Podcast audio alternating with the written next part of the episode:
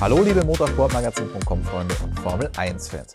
Heute kümmern sich Flo und meine Wenigkeit um ein ganz entscheidendes Thema der letzten Wochen. Denn viele von euch haben sich beschwert unter den Videos, die ich gemacht habe, dass Lance Stroll bei mir immer zu schlecht wegkommt und er ungerechtfertigt kritisiert wird.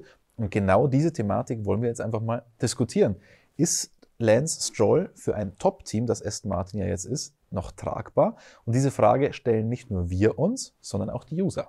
Ganz genau, denn Bean Ice hat nämlich unter einem unserer letzten Videos geschrieben, wie lange wird sich Stroll noch in der F1 halten können? Wenn Aston Martin auch in Zukunft um die obersten Plätze kämpfen kann, müssten doch auch Papa Stroll irgendwann die Argumente ausgehen.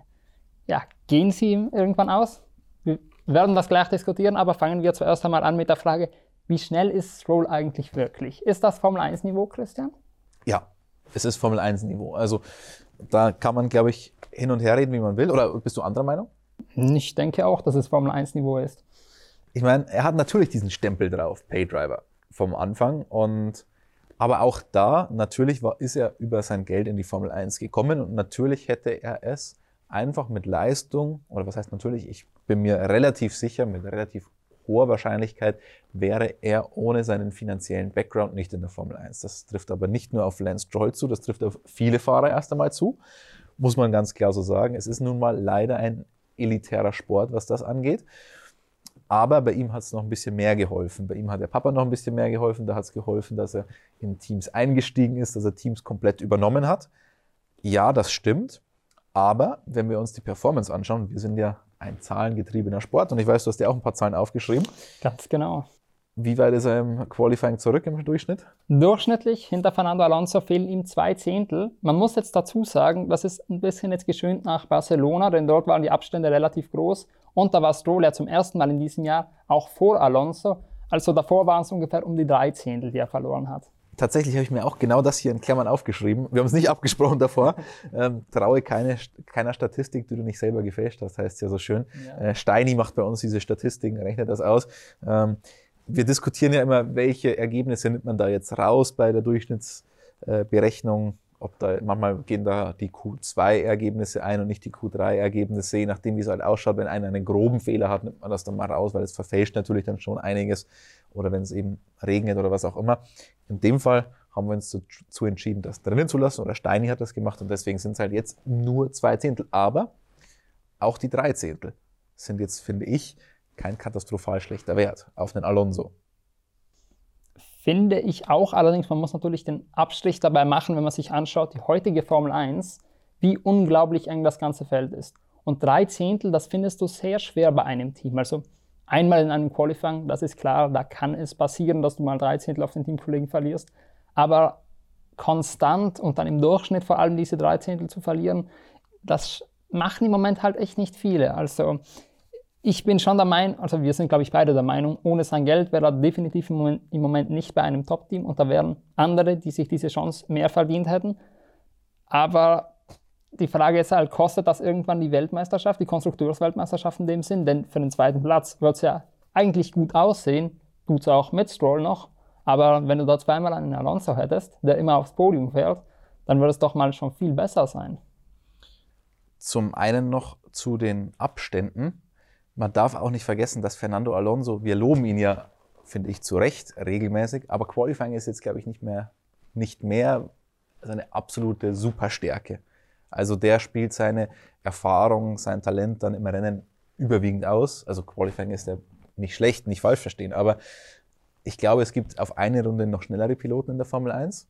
Also das muss man auch noch sagen. Und, weil du schon gemeint hast, die Formel 1 ist eben heutzutage so eng, da sind halt drei Zehntel schon eine ganze Menge. Ja, das sieht man, wenn man auf die durchschnittliche Qualifying-Platzierung schaut. Fernando Alonso 4,9, Lance Stroll 9,5. Also das ist, sagt dann schon ein bisschen was anderes aus. Darf man nicht vergessen. Ganz genau. Und man darf auch nicht vergessen, eigentlich hat Stroll, wenn man jetzt diese Beschreibung hernimmt, jemand, der im Qualifying nicht so stark ist, dafür im Rennen brilliert, das traf eigentlich auf die meisten Teamkollegen von Stroll zu, wenn wir ehrlich sind. Perez war nie für seine Qualifying-Stärke bekannt, ist es immer noch nicht. Vettel auch in seinen letzten Jahren eher durch die Rennintelligenz und durch die Erfahrung nach vorne gekommen. Qualifying war da auch nicht mehr so ganz seines. Und trotzdem, was haben all diese Fahrer gemeinsam? Sie haben Lance Stroll in der Kategorie eigentlich immer geschlagen. Und ich glaube, der einzige Teamkollege, den Lance Stroll im Griff hatte, das war ein gewisser Sergei Sirotkin. Den werden die meisten wahrscheinlich sogar schon vergessen haben. Also Qualifying können wir abhaken, da ist Stroll nicht Formel 1-Klasse. Jetzt noch kurz Rennen. Nein, nicht Formel 1-Klasse, würde ich widersprechen, weil auch die drei Zehntel sind jetzt nicht komplett jenseitig. Ich sage, es ist Formel 1-Niveau, ja, Top-Team-Niveau auf keinen Fall. Es ist unter das Formel 1-Niveau. Ja. Einigen wir uns darauf. Darauf können wir uns einigen.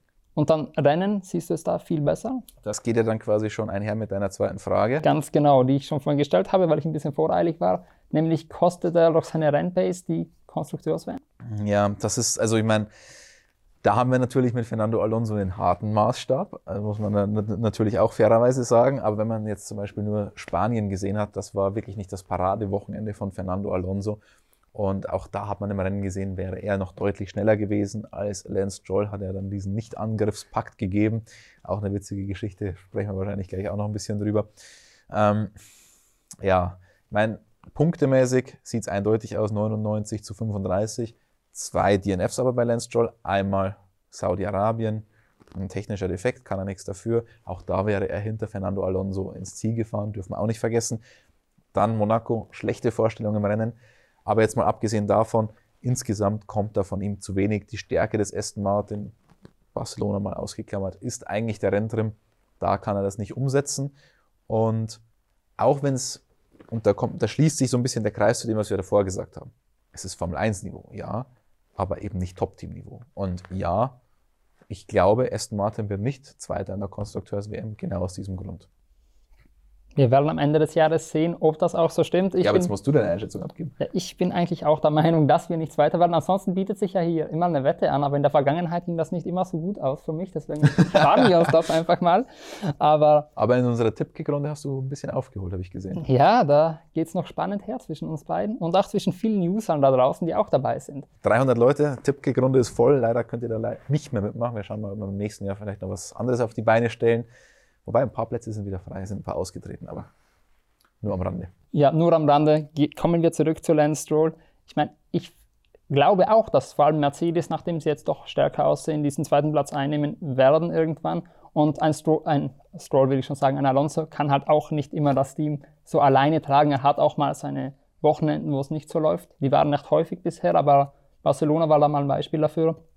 Deshalb glaube ich, dass das langfristig schwierig wird mit nur einem Fahrer. So, aber wir müssen uns auch mal anschauen, was sagt das Team darüber? Alonso sagt ja meistens genau, dass es viel Pech war von Stroll. Muss man sagen, hat er einerseits jetzt auch nicht Unrecht damit. Der Ausfall in Saudi-Arabien, da konnte Stroll nichts dafür, das war was Technisches. Und auch, dass er vor dem Saisonstart diese Verletzung hatte, da kann er jetzt eigentlich aus renntechnischer Sicht auch nichts dafür, dass er beim ersten Rennen so geschwächt war. Also Pech hatte er, aber wir wissen, Alonso und Teamkollegen ist so eine schwierige Sache normalerweise.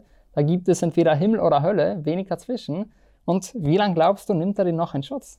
Bevor wir diese Frage beantworten, will ich dich noch auf eine Geschichte hinweisen, die du selbst geschrieben hast, die wir hier noch erwähnen sollten. Du hast nämlich unter anderem Lance Stroll auch schon mal beurteilt. Ganz genau, in unserem neuesten Printmagazin. Dort ist eine Geschichte von mir und dem vorhin erwähnten Statistiksteini, äh, wo wir alle Fahrer bisschen unter die Lupe genommen haben und bei allen genau diese Frage gestellt haben, sind sie Formel 1 tauglich oder gibt es in anderen Rennserien ein besseres Feld im Allgemeinen?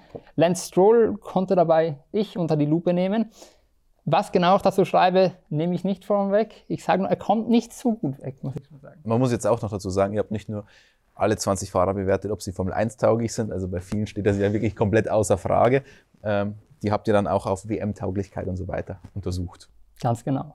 So, jetzt, ähm, jetzt habe ich die andere Frage schon wieder vergessen. Ja. Wie, lang, wie, lange macht äh, Fernando Alonso noch diese gute Miene zum bösen Spiel beim Teamkollegen? Genau. Ähm, ich sage mal so, solange er eben nicht gefährlich wird. Und das wird er ihm nicht, sowohl sportlich als auch politisch, nehme ich mal an. Und deswegen wird das meiner Meinung nach zumindest, für zumindest teamintern, zwischen Fernando Alonso und Lance Stroll keine Probleme geben. Weil Fernando Alonso wird ja nur zum Problemfall für ein Team, wenn es teaminterne Reibereien gibt. Die gibt es aber nur, wenn es sportlich irgendwie wirklich um was geht. Nicht um den sechsten, siebten, achten Platz da hinten. Äh, den kann Fernando Alonso mal äh, wirklich vergessen. Und noch dazu hat er diesen Funkspruch abgelassen, um auch der ganzen Welt zu sagen, ich wäre eigentlich schneller. Wenn irgendwann mal tatsächlich in Frage stehen sollte, wer von beiden der Schnellere ist, dann glaube ich, ist es was anderes. Aber zu dieser Konstellation, glaube ich persönlich, wird es nie kommen. Ja, also ich bin eigentlich deiner Meinung, als Teamkollege, du kannst nichts Besseres haben als einen zweiten Teamkollegen, der dich immer top dastehen lässt. Und genau das macht doch Lance Stroll jetzt auch.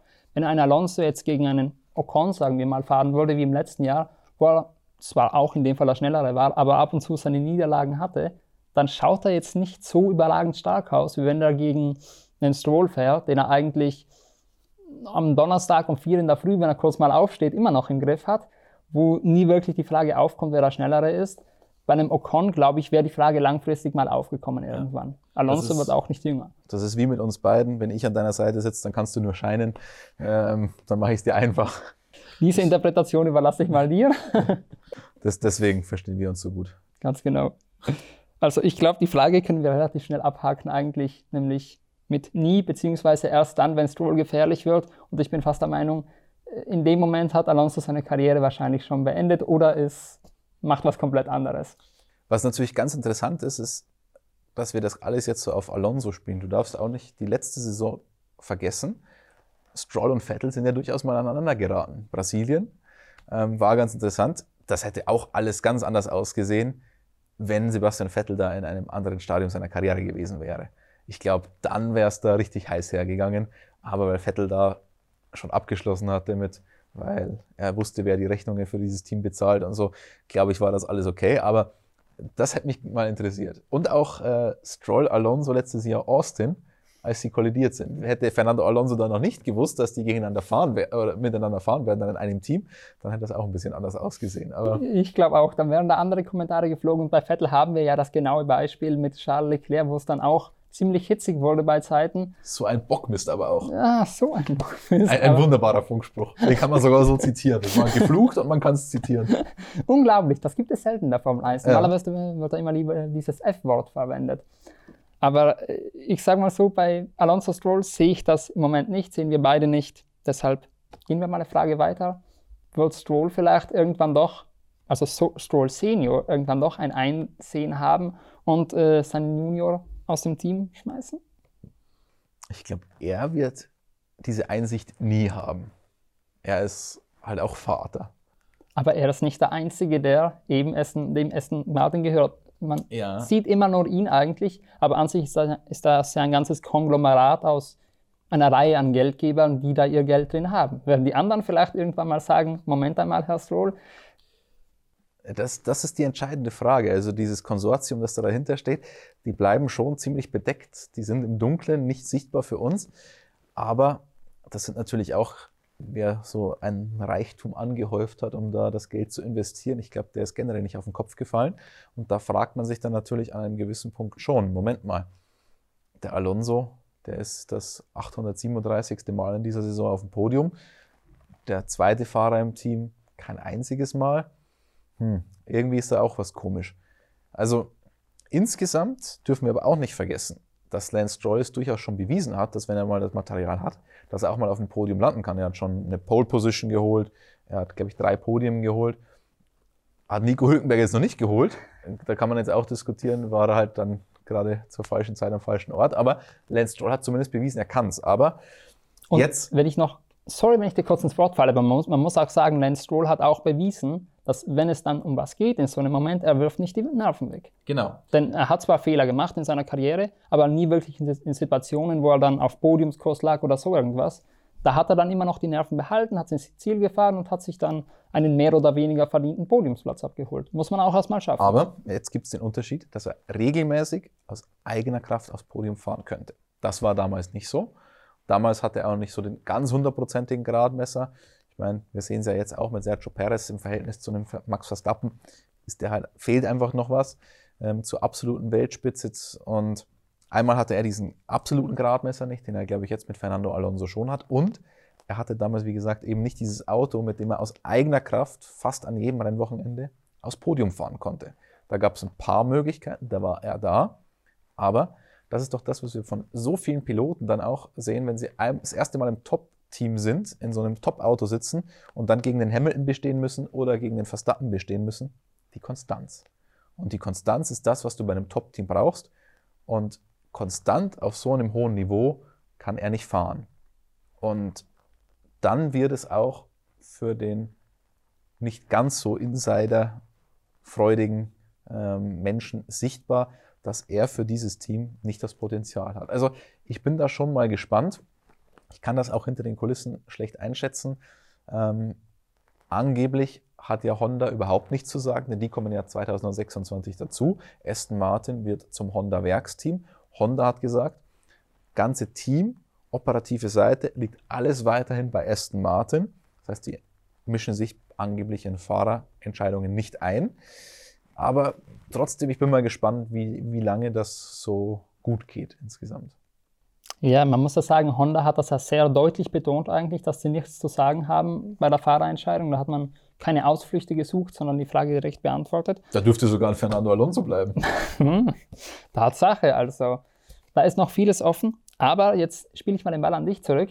Stellen wir uns mal kurz vor, hypothetisch, du wärst dieses Konsortium, so als in einer Person. Und du könntest jetzt sagen, Herr Stroll, ich möchte einen anderen Fahrer in dieses Auto setzen als Lance. Und er sagt, ja, passt, machen wir. Wen würdest du reinsetzen? Es kommt darauf an, über welche Saison wir sprechen. Sprechen wir, Wir schon sprechen mal über das Hier und Jetzt, würde ich sagen. über das Hier und ja gut, jetzt sind natürlich die anderen Fahrer bei anderen Teams gebunden.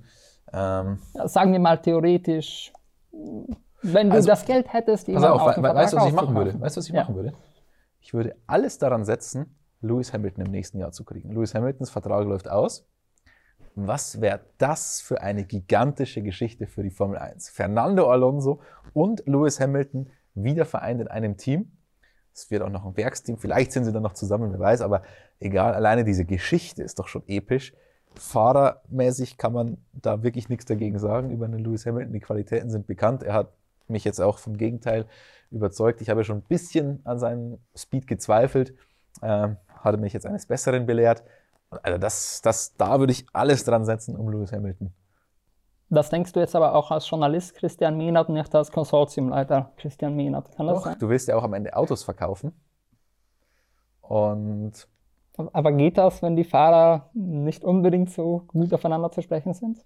ich glaube, also zum einen haben sie ja beide schon oftmals inzwischen betont, dass das, was 2007 vorgefallen ist, nicht mehr im Wege steht. Und ich glaube, in Fernando Alonso tut sich leichter, wenn er mal den kürzeren zieht, dann inzwischen zumindest gegen einen Lewis Hamilton den kürzeren zu ziehen, als gegen einen Esteban Ocon. Also, wen würdest du denn nehmen? Ja, die Frage ist halt, ich denke mir, jeder, der irgendwo hinter Aston Martin ist, würde sich anbieten. Ich würde aber sagen, einen anderen Gedanken wählen und sagen, ich möchte da einen jungen Fahrer reinkriegen, damit, falls ein Alonso irgendwann aufhört, weil ein Hamilton wird es dann auch vermutlich nicht mehr so lange machen, vor allem wenn es sportlich mal nicht läuft, dann will ich da einen Jungen haben, den ich schon selber mit aufgebaut habe. Würde sich natürlich jetzt McLaren anbieten, Norris, Piastri, beide könnte man aufbauen. Norris hätte den Vorteil, dass man den PR-mäßig wahrscheinlich auch, noch viel besser platzieren könnte. Also ich würde sagen, da würde ich wahrscheinlich mal dem Norris einen schönen Scheck zeigen und sagen, du könntest doch auch mal zu uns kommen. Der ist aber noch bis einschließlich 2025 gebunden Das an stimmt. McLaren. Also wird schwierig, wird nicht ganz so einfach. Also muss ich jemanden nehmen, der nicht gebunden ist? Du Ich hast dachte- gesagt, äh, Okay, dann, dann ist die Frage wiederum um einiges schwieriger. Hm. Nein, dann, dann muss ich sagen, da müsste ich jetzt echt mal nachschauen, wer alles noch Vertrag hat. Weil so eine, ich kann es dir aufzählen. Ich habe alles im Kopf. Ah, wen, wen, wen hättest du denn gerne? Ich kann es dir sagen. hm, lass mich Wünsch mal, dir was. Ja, ich, ich wünsche mir einiges, aber da, das, da kommen wir vom Thema ab. Ähm, Kann Patrick, unser neuer Video-Editor, gleich mal schauen, wie gut er ist und das Ganze beschleunigen, damit es noch für den Zuschauer sehr spannend ist. Also wenn ich jetzt so nachdenke, haben alle eigentlich Vertrag. Also ich würde verm vermutlich noch zwei Jahre lang mich mit dem Lawrence gut stellen und nachher dann schauen. Also Aber- ein Jahr lang und dann. Aber das ist ganz witzig. Das ist natürlich ein interessanter Punkt. Der Fahrermarkt spielt Lance Stroll auch ein bisschen in die Karten. Das stimmt natürlich, ja. Aber ich glaube auch abseits der Formel 1 würden sich Fahrer finden lassen, die nach einem Jahr schneller sind als er. Ich meine, Giovinazzi zum Beispiel hat jetzt mal Le Mans gewonnen und ist, glaube ich, Also, immer schlechter Weg gekommen in der, in der Formel 1, als er wäre, aber so als Übergangslösung vielleicht. nein. Nein. Findest du nicht? Nö, würde ich mein Veto einlegen. ich, ich mag den Antonio und habe mich riesig für ihn gefreut, dass er Le Mans gewonnen hat. Und ja, vielleicht ist er ein bisschen schlecht weggekommen in seiner ganzen Formel 1-Karriere, aber er hatte genügend Chancen. Und er hat keine dieser Chancen wirklich genutzt, um zu brillieren. Das, was du musst, um dich für ein Top-Team zu beweisen. Und deswegen finde ich, war seine Auswechslung dann auch irgendwann überfällig, so gern ich ihn mag und so sehr ich ihm diesen Le Mans-Sieg gönne, aber nein, einen Stroll gegen einen Giovinazzi auszutauschen, fände ich, wäre wär, der Sprung wäre mir zu klein. Es wäre eine, vielleicht eine kleine Steigerung, aber der Sprung wäre mir zu klein. Also, Ich bleibe dabei als Übergangslösung Giovinazzi und dann schaue ich, dass ich den Piastri oder den Norris reinkriege. aber das waren jetzt mal, wünsch dir was, Motorsportmagazin-Edition. Wie schaut's Motorsportmagazin Zuschauer, Leser, User, Innen mäßig aus? Schreibt's gerne in die Kommentare. Wir sind gespannt. Sind wir wieder mit dem Lance zu hart ins Gericht gegangen? War das alles fair? Wir haben es versucht, zumindest.